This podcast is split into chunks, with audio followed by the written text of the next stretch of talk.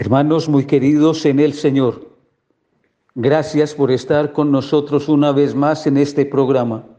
Estos días hemos vivido en la iglesia privilegiadamente celebraciones litúrgicas que nos llenan de entusiasmo, que dinamizan nuestra espiritualidad y que nos entusiasman a seguir caminando hacia el encuentro con el Señor como ellos lo hicieron.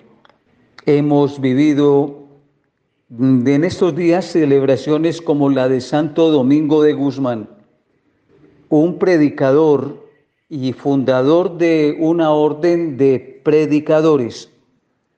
La tarea fundamental que surge en el siglo XII es la de hacer creíble el Evangelio, formando personas que aunque son bautizadas, sin embargo, no estaban en capacidad de o dar razón de la fe o de entender de qué se trataban los aspectos esenciales de esa fe que profesaban. Surge entonces esta orden de predicadores con el interés, con el objetivo de llegar a muchos lugares de una manera itinerante. Van recorriendo territorios, van visitando grupos humanos y comunidades, pasan tiempos con ellos y allí se dedican a enseñar. La fe que tiene la gente debe ser ahondada y profundizada para que puedan dar razón de lo que creen y cuando ellos, los predicadores, se marchen, entonces los pobladores se consoliden en la fe, puedan mantener y transmitir a su vez a sus hijitos y a sus nietos esa fe que han recibido. Fue un trabajo muy valioso muy atinado. Podríamos decir que la escuela de, los, de la orden de los predicadores surge entonces como una iluminación del Espíritu Santo, un auténtico carisma de Dios a un momento histórico realmente necesitado de enseñanza de conocimiento y de aprendizaje de lo que Dios quería y pedía para la población, para la gente campesina, para la gente rural, para la gente sencilla. Estos predicadores que van visitando territorio por territorio, región por región, son predicadores, personas que van enseñando y que van posibilitando al mismo tiempo una práctica sobre todo del rezo del Santo Rosario. Y a través de la enseñanza del Santo Rosario, por eso van a dedicar un tiempo especial, importantísimo y significativo a que las comunidades crezcan en la fe y creciendo en la fe vivan la experiencia con la Santísima Virgen María. Y van a sembrar entonces en la gente la devoción y el rezo constante, permanente del Santo Rosario. Va a ser muy importante, determinante, la enseñanza de esta orden de predicadores y el servicio que van a prestar también es lo que toca a la devoción mariana.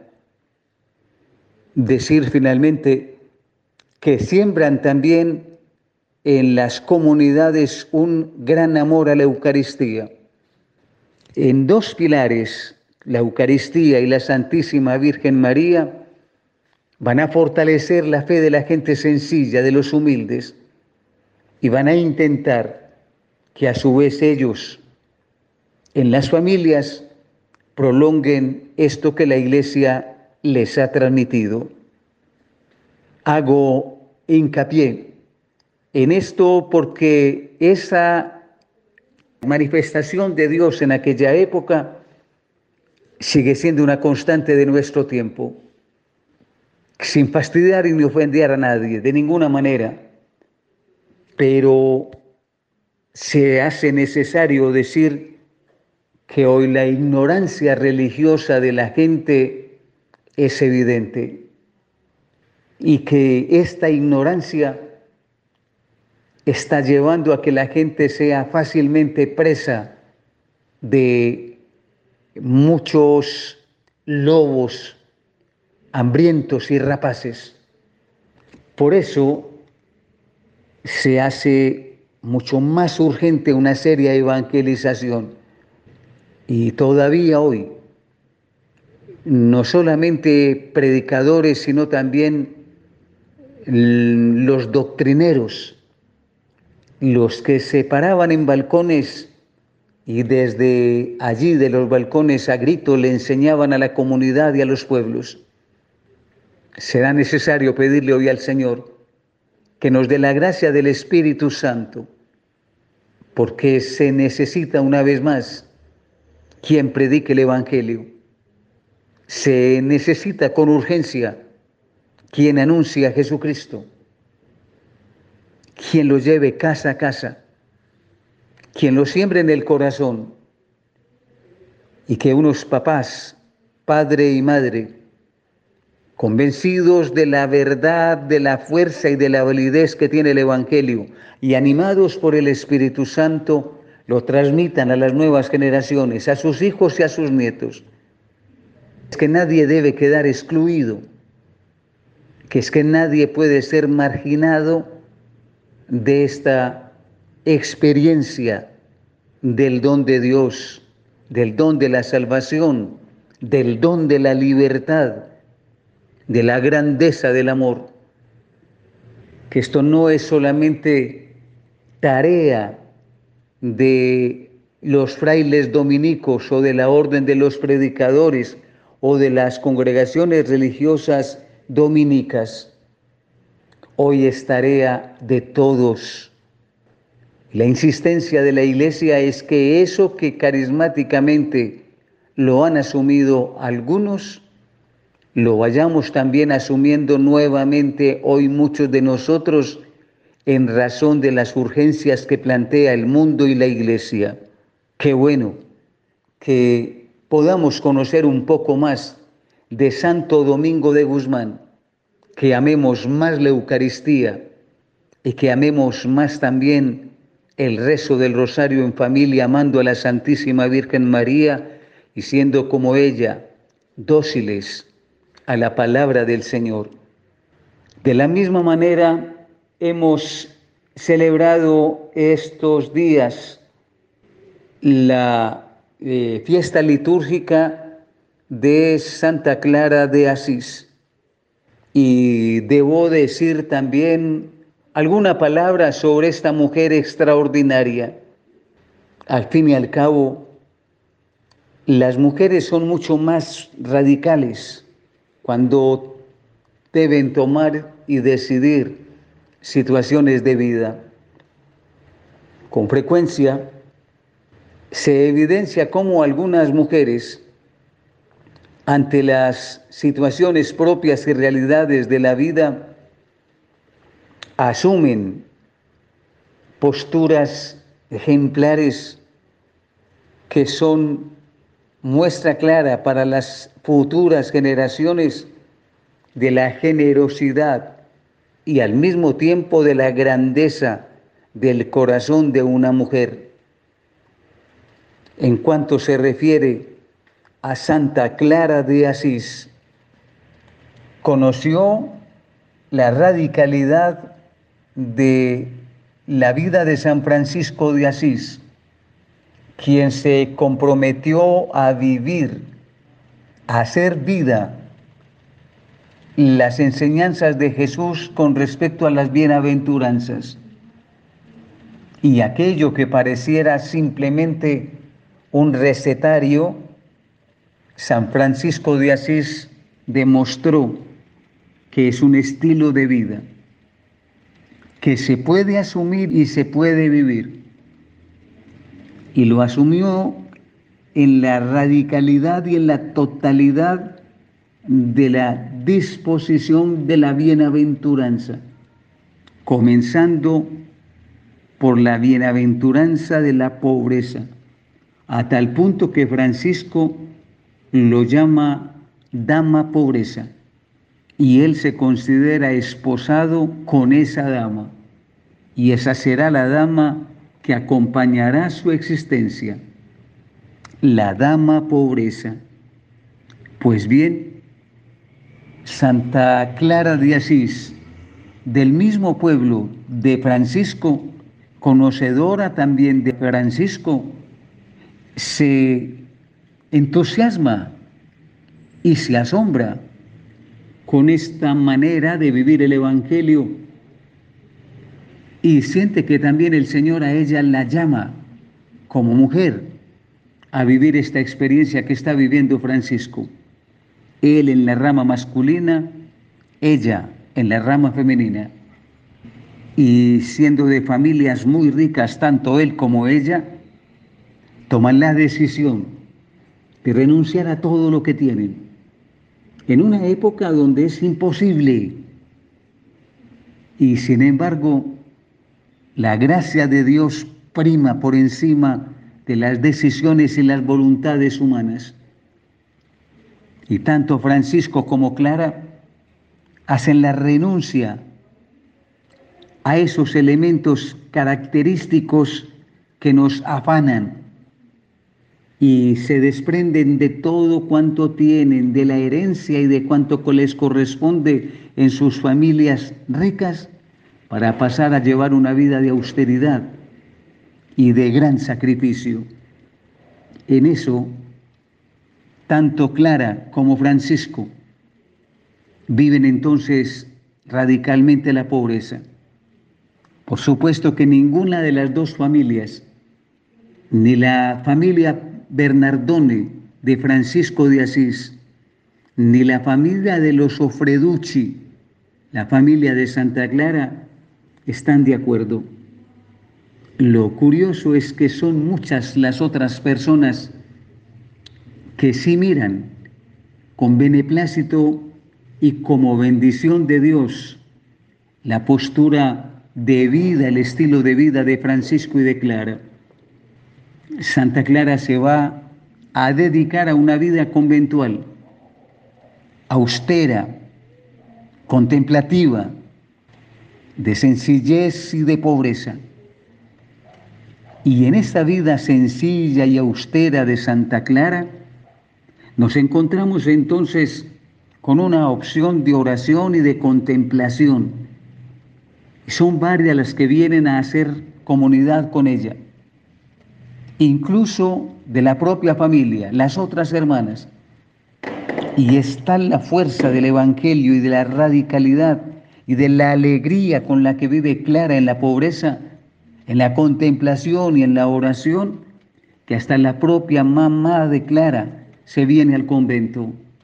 Las clarisas, que es la orden que viene entonces desde entonces de Santa Clara, se constituye en un grandioso pulmón en un verdadero oxígeno para la iglesia en cuanto que ellas son oración. Sin oración la iglesia no puede hacer la misión. Sin la oración la iglesia no tiene fundamento en la acción. Es necesario, urgente, orar y orar mucho para que la obra evangelizadora que le corresponde a la iglesia según el mandato de Cristo se pueda llevar a feliz término.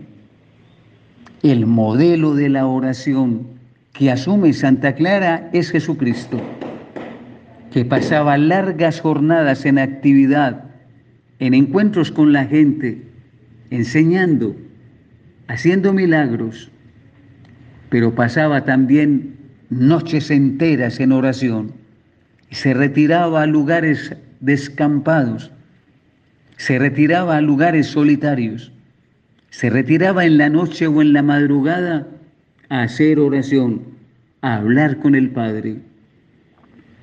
Ese es el prototipo, el modelo a seguir también por las contemplativas como Santa Clara.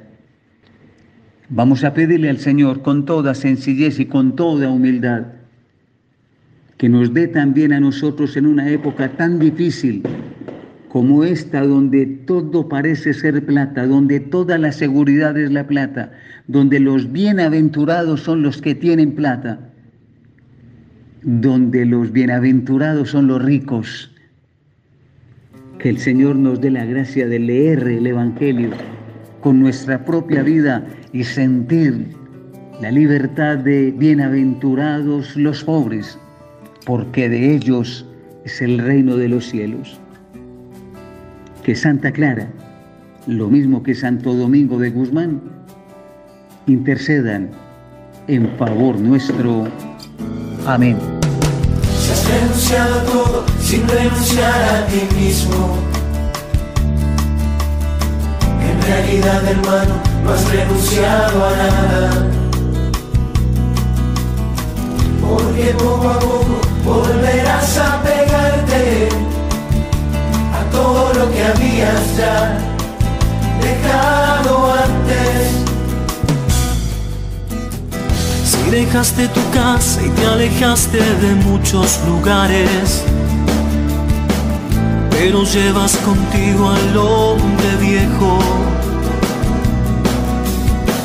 al hombre viejo y a todos sus defectos, hubiera sido mejor que te quedaras en casa.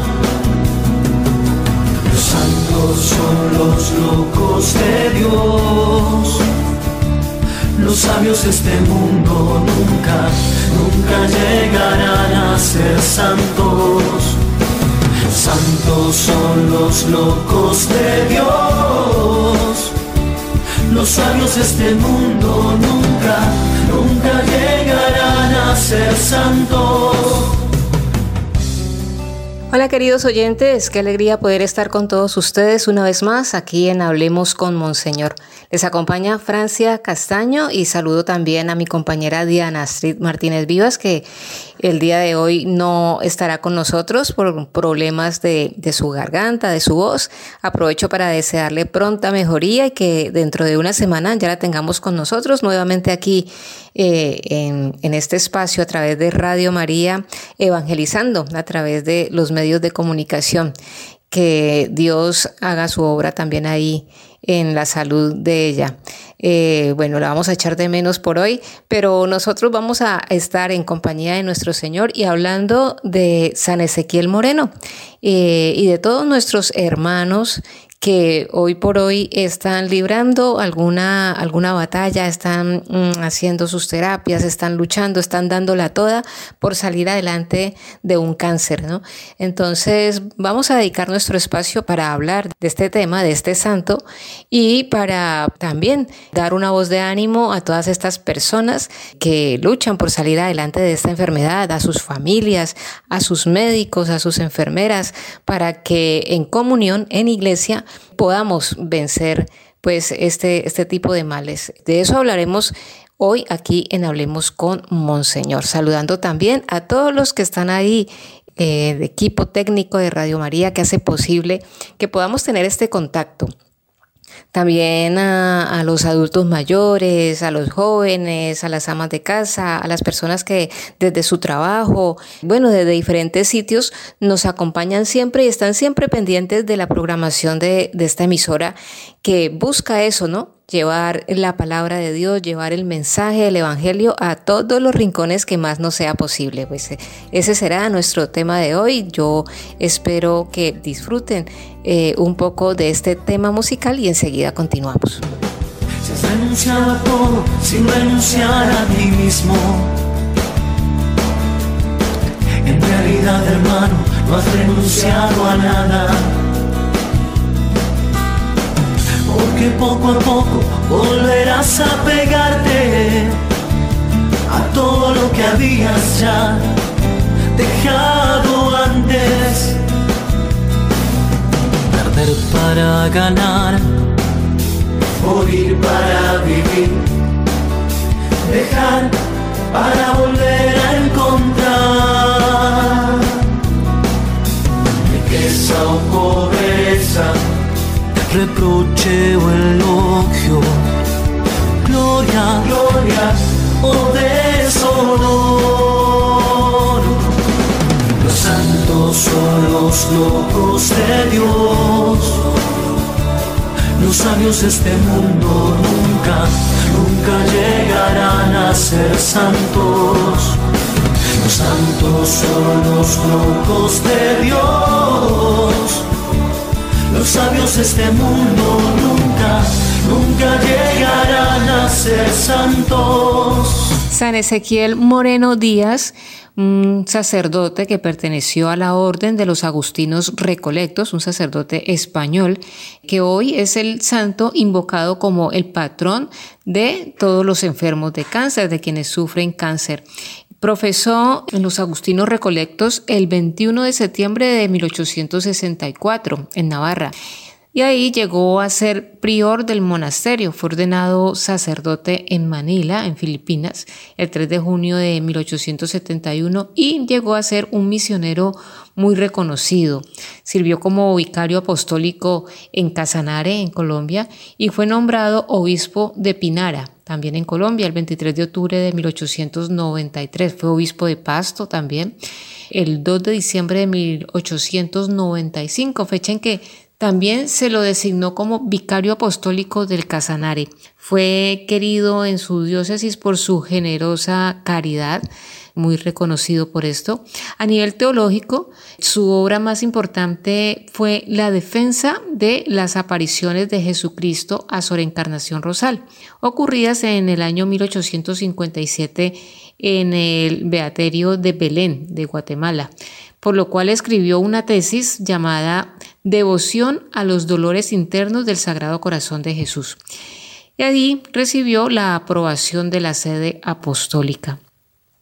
San Juan Pablo II lo proclamó santo en el año 1992 durante la celebración de la cuarta conferencia del episcopado latinoamericano en Santo Domingo, en República Dominicana, y en el marco del quinto centenario de la evangelización del continente americano. San Ezequiel Moreno fue pues un sacerdote que amaba profundamente, tenía pasión por la misión fue especialmente misionero, tuvo un ardor misionero que lo impulsó a arriesgarlo todo, a cruzar ríos, a soportar las inclemencias de, diferentes climas de donde él estuvo, pero todo por, según como él lo decía, todo por llevar más almas a los pies de la cruz. Se caracterizó por un espíritu fuerte, probado en las penas ante la crítica injustificada o la enfermedad.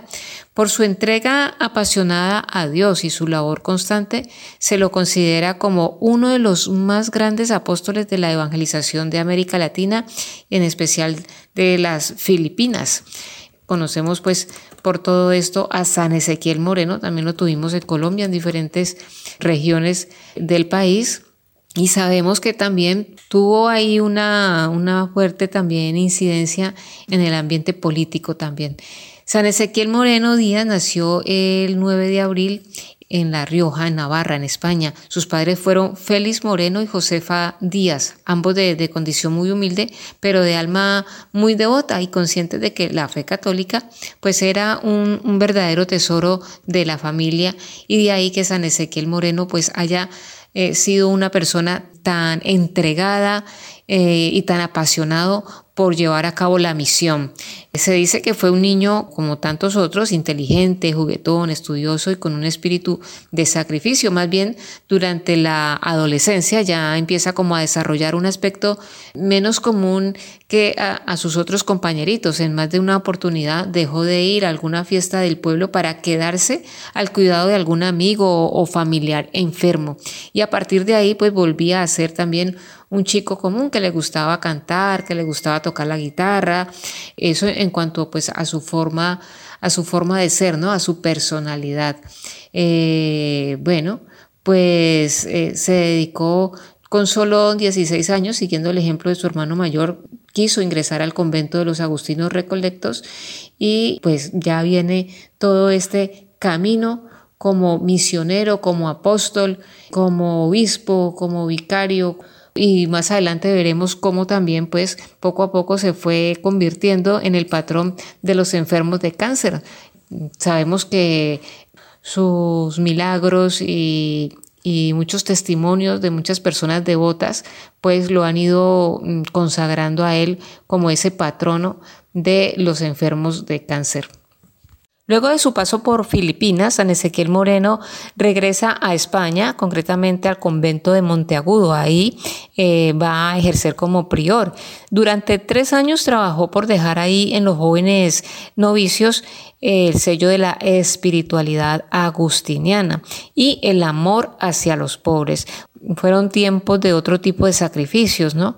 Eh, de otro tipo de esfuerzos, de otro apostolado.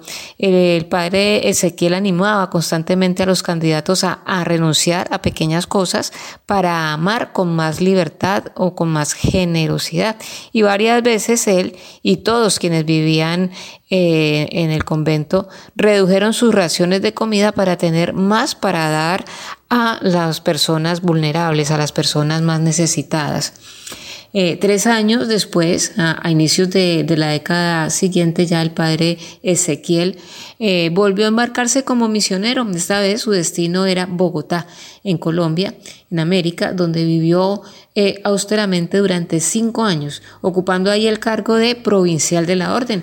Allí se dedicó a predicar y atender a los enfermos y realizó varios viajes a la región de Casanare, eh, zona que para ese momento aún no era muy explorada. Pero él, eh, con su deseo y su ardor por la misión, pues mm, hizo varios viajes hasta esta, hasta esta región precisamente para evangelizar y para administrar ahí los sacramentos. Ya en el año 1894 fue nombrado obispo titular de Pinara y vicario apostólico de Casanare y como obispo destacó por sus cuidados apostólicos y la fidelidad a la iglesia. Ahí creó el programa de trabajo denominado Dios y Colombia, sin detener su labor misionera. Visitó zonas alejadas eh, o de difícil acceso. Su lema era, una sola alma vale más que toda mi vida. Es decir, siempre con ese, con ese deseo mm, fehaciente por, por, la misión, por el apostolado. Ya en el año 1896 fue nombrado obispo de Pasto eh, sus predicas contundentes y su sencillez provocaban eh, a veces la burla de sus enemigos, incluyendo incluso a algunos obispos más, quienes lo atacaron por medio de la prensa local. Pese a todo esto, San Ezequiel trató siempre a sus agresores con misericordia y siempre los incluía en sus ruegos, en sus oraciones. En el año 1905, pues le diagnosticaron cáncer y ante la súplica de, su familia, pues decide regresar a su casa en España. Ahora apóstol, misionero, amparo del pobre, gloria de la cruz. América exalta su recio heroísmo iglesia pregona su excelsa virtud.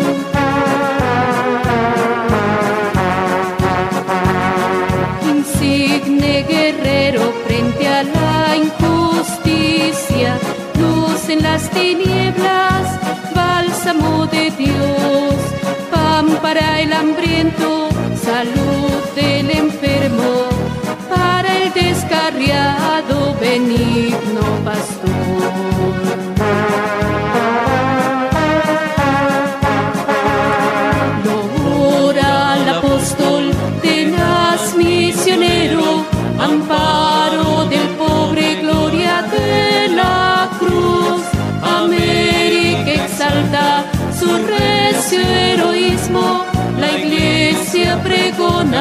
su excelsa virtud. Decíamos de San Ezequiel Moreno que también tuvo alguna influencia en el área, en el ámbito de la política colombiana. Y es que en plena guerra de los mil días predicó en varias oportunidades usar radicalmente la fuerza contra los liberales, considerados enemigos de la religión católica. Por ejemplo, en varias cartas, en su calidad de obispo, exhortaba a la feligresía a empuñar las armas. Por ejemplo, tenemos este apartado de un escrito, la guerra sin duda es un mal que tiene su origen en los pecados de los hombres y es un castigo que Dios permite para purificación de la nación. Es preciso, pues, arrepentimiento, oraciones y penitencias, pero es necesario también empuñar las armas y no prestar oídos a los liberales pacifistas, hombres que pasan por honrados y prudentes, que con nadie se meten, entre comillas, como ellos dicen, que tiene sonrisas afectuosas para la religión y sonrisas complacientes para sus enemigos. Es decir, eh, vemos que San Ezequiel Moreno de pronto también en sus intervenciones, en sus discursos, pues opinaba eh, opinaba y, se inmiscuía un poco también en el ámbito político, en la realidad social que estaba atravesando el país en su momento. Eh, como la mayoría de, los obispos de la Iglesia Católica colombiana de, de, ese momento, de esa época, San Ezequiel se alineó un poco con las ideas del gobierno conservador. Durante la citada Guerra de los Mil Días usó sus escritos y predicaciones para ir un poco en contra del Partido Liberal de Colombia en esa época, de posiciones eh, un poco anticlericales, pero eh, siempre sin salirse de su centro, que era la evangelización y el servicio a la iglesia.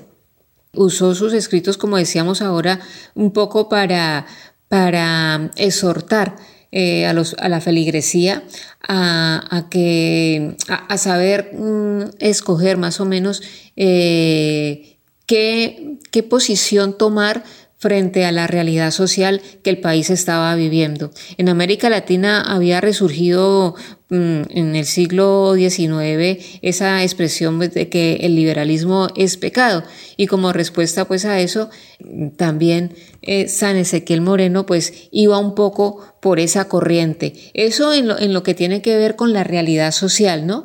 Como decíamos ahora, sin, sin dejar de lado el centro de su razón de ser, que era el de la evangelización, el de saberse iglesia, el de crear iglesia, el de ser comunión, el de ir a las zonas más apartadas, más el de ir incluso a sectores que para el mismo Estado en el momento estaban siendo un poco abandonados por el Estado. Sin embargo, él, eh, en su afán de, hacer la misión, de llevar a cabo el apostolado, de evangelizar, pues se atrevía a ir incluso a regiones que en ese momento eran poco exploradas, como por ejemplo el Casanare, donde también pues él tuvo una fuerte incidencia eh, en toda esa primera evangelización que llegó a toda esta zona del país. En 1905, San Ezequiel Moreno fue diagnosticado con cáncer y ante pues las súplicas y las peticiones de sus hermanos, de sus familiares, de la gente que lo quería, pues él decide embarcarse rumbo a España, a su casa, a su, a su ciudad natal, para operarse, para llevar a, cabo allí un tratamiento. Lamentablemente eh, es operado, sí, pero la intervención, aparte de que dicen que fue muy dolorosa, fue una operación que no tuvo éxito. El buen Ezequiel solía repetir en aquella etapa de, su enfermedad, Dios mío, dame valor para sufrir por ti. Eh, San Ezequiel Moreno eh, murió el 19 de agosto de 1906, fue beatificado por el Papa San Pablo VI en el año 1975 y el 11 de octubre de 1992 fue canonizado por el Papa Juan Pablo II. Eh, se le atribuyen, claro, por supuesto, algunos milagros para su beatificación como para su canonización fueron curaciones de cáncer y también pues existen muchos otros testimonios de enfermos de cáncer que aseguran haberlo superado gracias a su intersección. Por ejemplo, la experiencia de Carmela Jurado, que fue la que propició la beatificación de Ezequiel Moreno, que es una mujer natural de Pasto, eh, de donde él también fue obispo, Carmela sufría un, tumor en la nariz. En un primer análisis clínico fue enviada al instituto, a un instituto de Bogotá. Los doctores consideraron que se trataba de un tumor maligno. Los exámenes médicos confirmaron que sufría un cáncer maligno palatino nasal, la misma enfermedad por la que falleció San Ezequiel Moreno. Tras pasar dos meses ingresada, los médicos aconsejaron a la familia que la llevasen a morir a su casa porque no, no se podía ya hacer nada para que ella se recuperara. Y en la noche del 11 al 12 de febrero del año 1947 estaba ya agonizando después de recibir la extrema unción y las semanas previas había rezado con su familia dos novenas a San Ezequiel. Pero a la mañana siguiente Carmela Jurado despertó totalmente curada y sin ninguna afección. La comisión de la Congregación para la Causa de los Santos afirmó que el hecho no tenía explicación científica y que se trataba, por supuesto, de un milagro por la intercesión de Ezequiel Moreno y por eso, por este milagro, pues se ha aprobado la beatificación de este santo. Luego ya el milagro de la canonización tiene que ver con María de Jesús Náñez, quien es una colombiana también, que um, obtuvo el milagro que dio paso a su canonización, se produjo en la noche del 18 de julio de 1986. María de Jesús había sido operada de un cáncer en la pierna derecha que se había producido con metástasis en el pecho izquierdo y encomendándose a San Ezequiel Moreno, se curó milagrosamente, la Santa Sede estudió el milagro y dio vía libre para la canonización, entendiendo que María Jesús Ñáñez se había curado por la intercesión del fraile Agustino Recolecto. Años más tarde, la iglesia le nombró patrón y protector de los enfermos de cáncer. Es decir, pues tenemos aquí a este santo que eh, intercede por todas las personas que padecen eh, algún tipo de cáncer. Sabemos que a nivel mundial eh, se producen muchísimas mm, muertes. Algunos, algunos estudios nos han dicho que es la segunda causa de muerte en todo el mundo, algún tipo de cáncer, y que pues en, en todas partes del mundo se lucha mm, constantemente contra, contra estas enfermedades, sobre todo en la prevención y también en la investigación, ¿no? Para nuevas terapias, para nuevos recursos, para nuevos medicamentos. Pero eh, también nosotros, por nuestra fe católica, por nuestra fe cristiana, también tenemos a San Ezequiel Moreno, ¿no? Patrón de los enfermos de cáncer, que muchos han atestiguado eh, de verle su curación a la devoción por este santo, ¿no? A la intercesión de este santo. De hecho, tenemos algunas oraciones que se han publicado eh, precisamente como de los enfermos de cáncer dedicadas o dirigidas a San Ezequiel Moreno pidiendo su intercesión. Voy a compartirles una de ellas. Señor, tú concediste a San Ezequiel Moreno consagrar toda su vida como incansable misionero Agustino Recolecto en favor de los pobres, enfermos y necesitados. Te ruego por tu intercesión que llenes de conformidad y fortaleza a quienes sufrimos tu misma enfermedad. Danos tu salud y haznos sentir la paz de tu divina misericordia. Oh Padre amado, por los méritos e intercesión de San Ezequiel Moreno, concédeme su amparo y salud del alma y del cuerpo. Fortaléceme con tu espíritu, dame paciencia en el dolor y cuida mi fe. Que me sienta consolado por ti y me recupere plenamente si es tu voluntad. Me encomiendo a San Ezequiel Moreno y a la misericordia de tu Hijo Jesucristo, que vive y reina contigo por los siglos de los siglos. Amén. Reza un Padre Nuestro, se reza un Ave María y se hace el Gloria. Misionero heroico, religioso, austero, guardián del rebaño, abnegado y fiel, víctima del odio, de envidias y engaños, testigo de Cristo glorioso Ezequiel.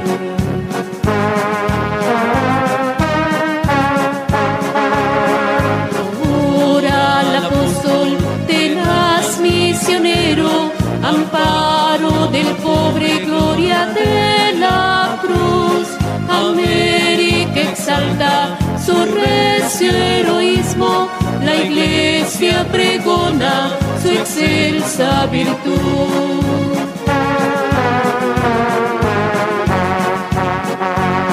Colombia fue campo abierto y fecundo por llanos de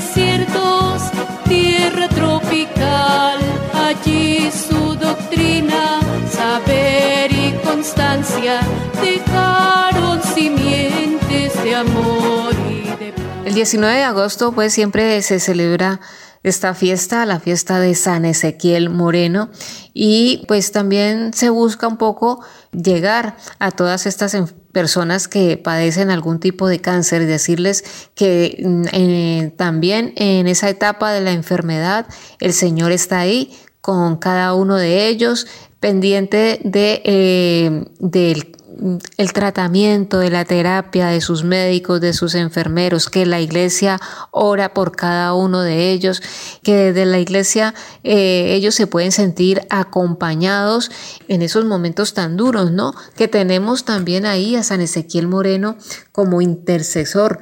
Eh, sabemos que el cáncer es la segunda causa de muerte en el mundo, que representa cerca de 10 millones de defunciones cada año y pues la prevención y la detención temprana son intervenciones muy efectivas para reducir la carga de esa enfermedad.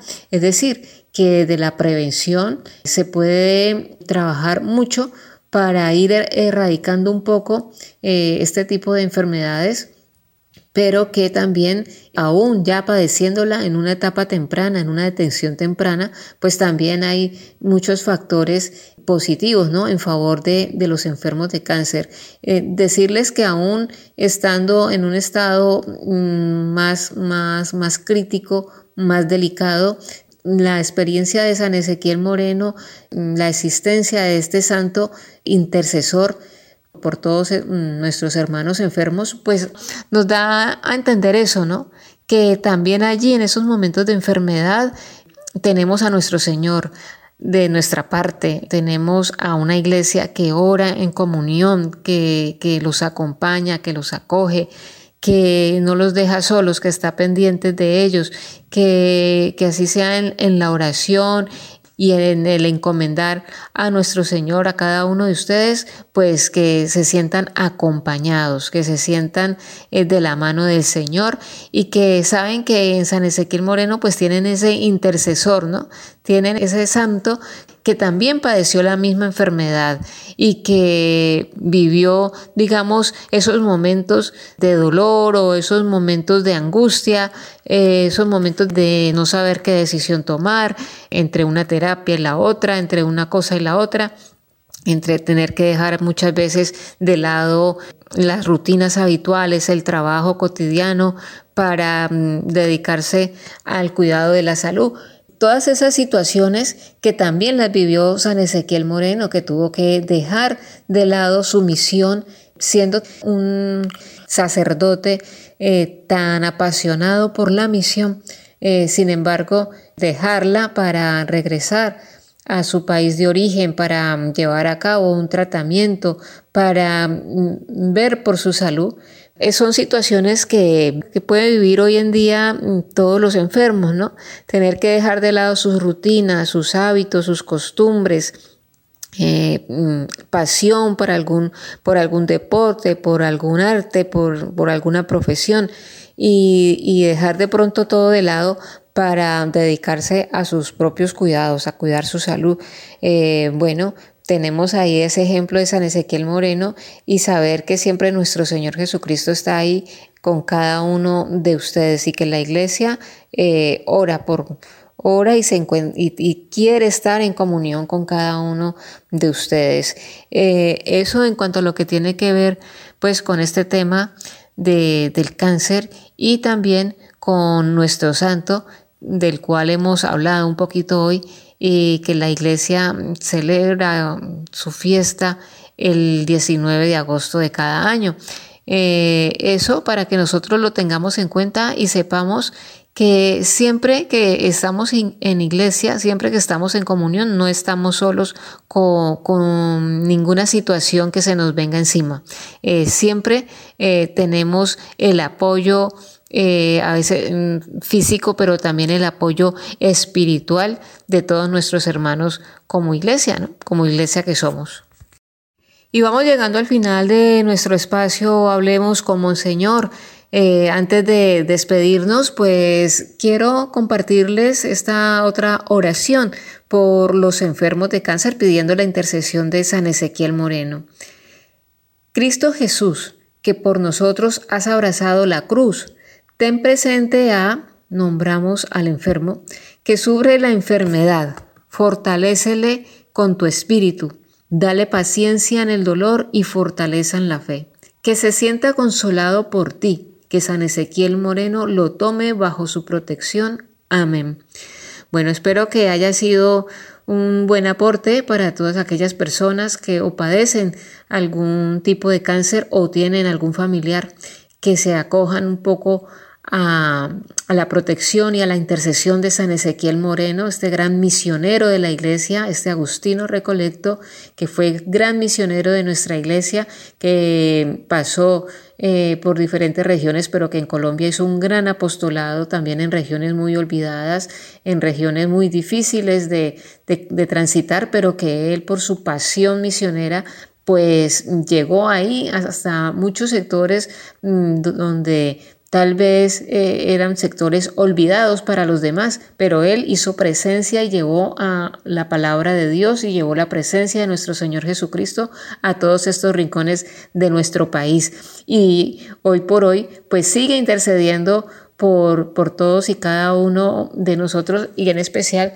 de los enfermos de cáncer. Espero que haya sido pues un gran aporte para todos ustedes compartir un poco la vida de este santo, su intercesión por los enfermos de cáncer y estas oraciones que pueden servir eh, no tanto para repetirlas al pie de la letra, pero sí para que ustedes tengan también una forma de, dirigirse a Jesús, de dirigirse a Papito Dios y de pedir la intercesión de San Ezequiel Moreno en esa situación que están viviendo de enfermedad. Pues muchísimas gracias, yo los dejo con Monseñor Julio Hernando, que como siempre pues cierra nuestro espacio regalándonos la bendición. apóstol, misionero,